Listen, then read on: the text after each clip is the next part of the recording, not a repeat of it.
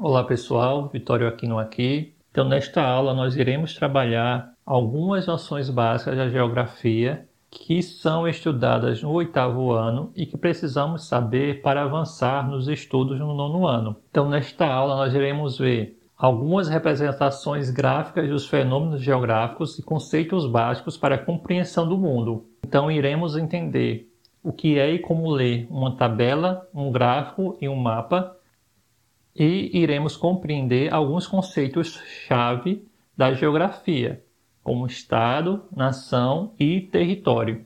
Então, iniciando pelas representações gráficas dos fenômenos geográficos, nós iremos trabalhar o que são tabelas. As tabelas nada mais são do que a representação de dados em linhas e colunas que auxiliam na comparação e análise dos dados.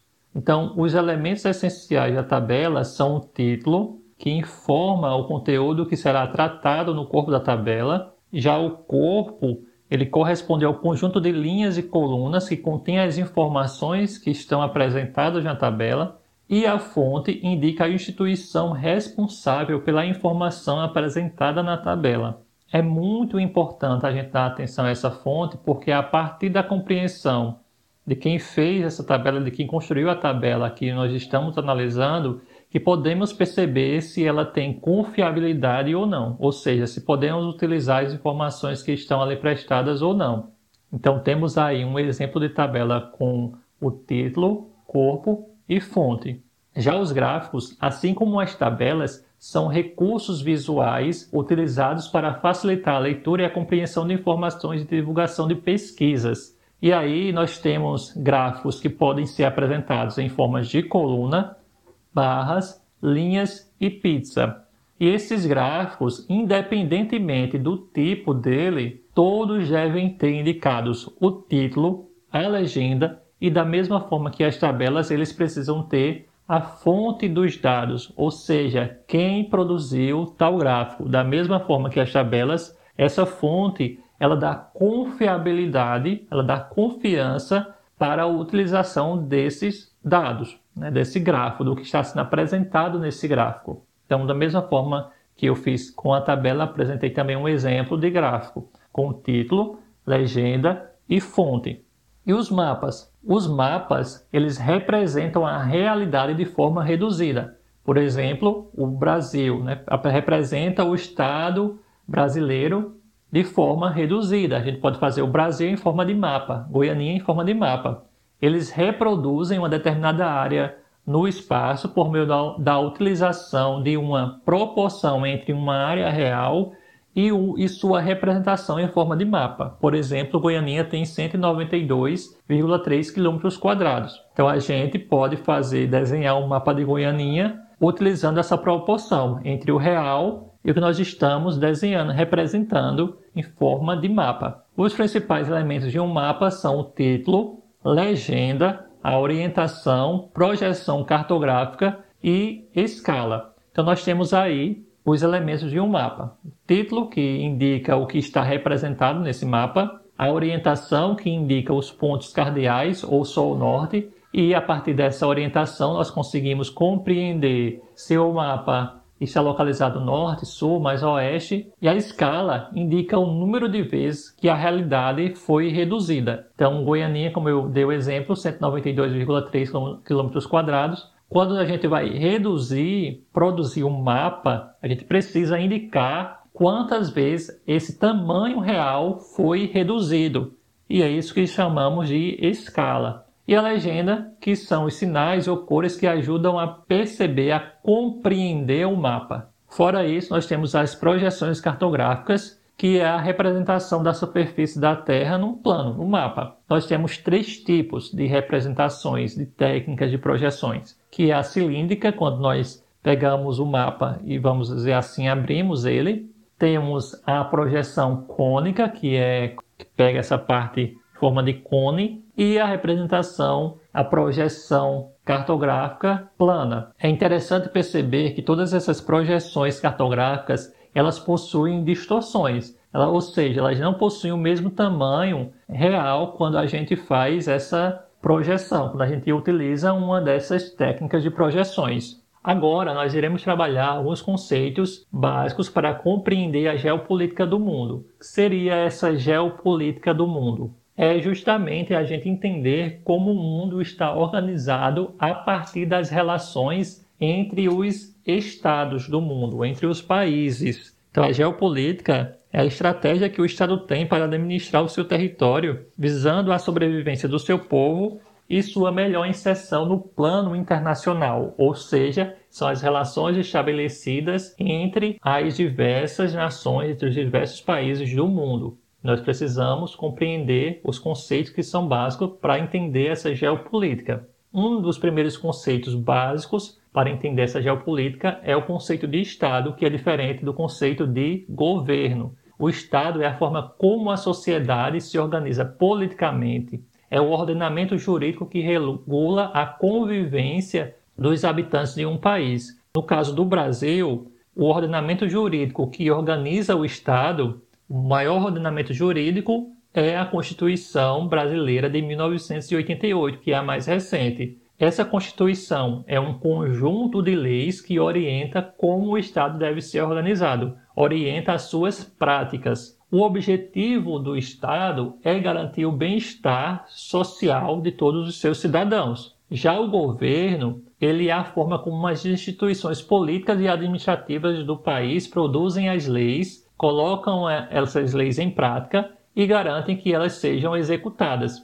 Tem também as Forças Armadas que são responsáveis pela defesa do território. Mas o governo, ele gerencia e administra o Estado. Ele não é o Estado, ele apenas utiliza do que o Estado possui para gerenciar e administrar o Estado. Ele é passageiro, ou seja, ele se modifica. O, o, o governo ele se modifica. Né? Entra governo, sai governo, e eles, cada governo, possui uma visão de mundo. E é a partir dessa visão de mundo que eles vão administrar e gerenciar o Estado. Então nós temos essa imagem que representa a, o Estado brasileiro, tá? que é uma república federativa, democrática e presidencialista. Isso é mais é fixo, né? Isso é atemporal. Isso não vai se modificar quando mudar um governo. Pode modificar, pode, mas geralmente se passa algum tempo em um formato que o Estado está constituído. É isso que dá base ao Estado. Então, o Brasil é uma república, porque é uma forma de governo onde o Estado,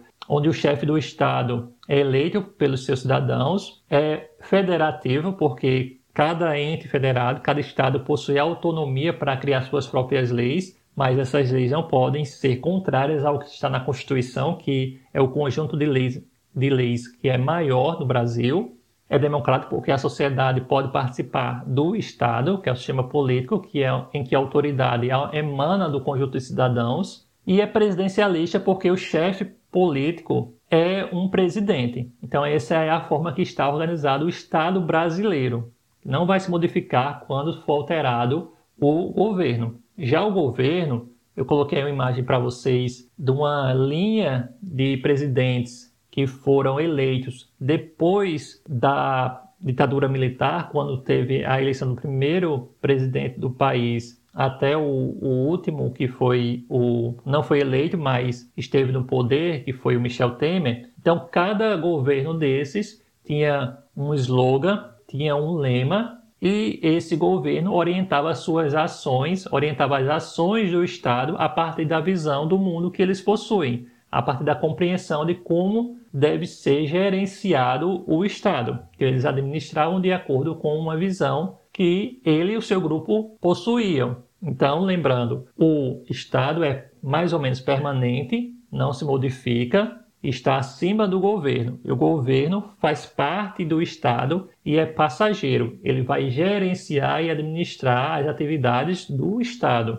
É importante a gente falar isso para que a gente não caia na ideia, por exemplo, de dizer que a universidade do governo. A universidade não é do governo, o IFRN não é do governo. O IFRN é do Estado brasileiro, tá? Não do governo, não é de nenhum governo. É uma instituição que faz parte do Estado brasileiro. Tanto o IFRN como escolas, hospitais, faz parte do Estado e não é do governo. Não é o governo que é o dono dessas instituições. Eles gerenciam, eles podem gerenciar através de recursos, né, de dinheiro que vai para essas instituições. Mas eles não são, elas não fazem parte do governo.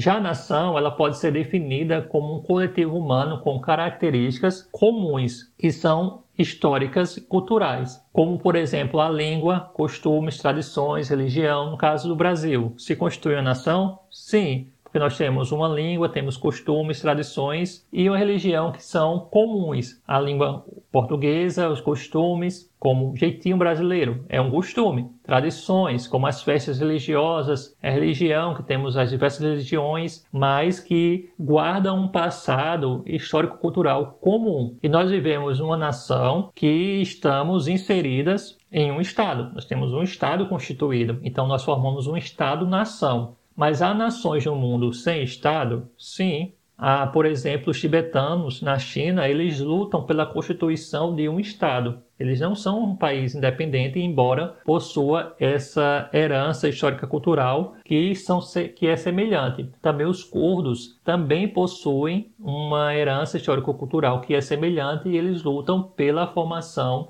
de um Estado. Eles são uma nação que lutam pela formação de um Estado. E o território? O território de um país é a base física sobre a qual um Estado exerce sua soberania. Ou seja, o território é delimitado por limites políticos, que são acordos políticos que são realizados, que podem ser naturais, como um rio, uma cordilheira, ou artificiais, estabelecidos com base em outros elementos. Então, há os acordos políticos, e esses acordos políticos é que vão delimitar, vão limitar esse o tamanho desse território. E o território de um país é formado pelo solo continental continental e insular, ou seja, o, solo, o subsolo, insular, que é o conjunto de ilhas que o país possui, e pelo espaço aéreo e o território marítimo, que é a região marítima em que, que é a área do mar em que o Estado exerce sua soberania, que também é delimitado por acordos internacionais, né, determinado por acordos que são realizados. Nós temos aí o exemplo, uma, a figura mostrando né, o espaço aéreo, o território marítimo,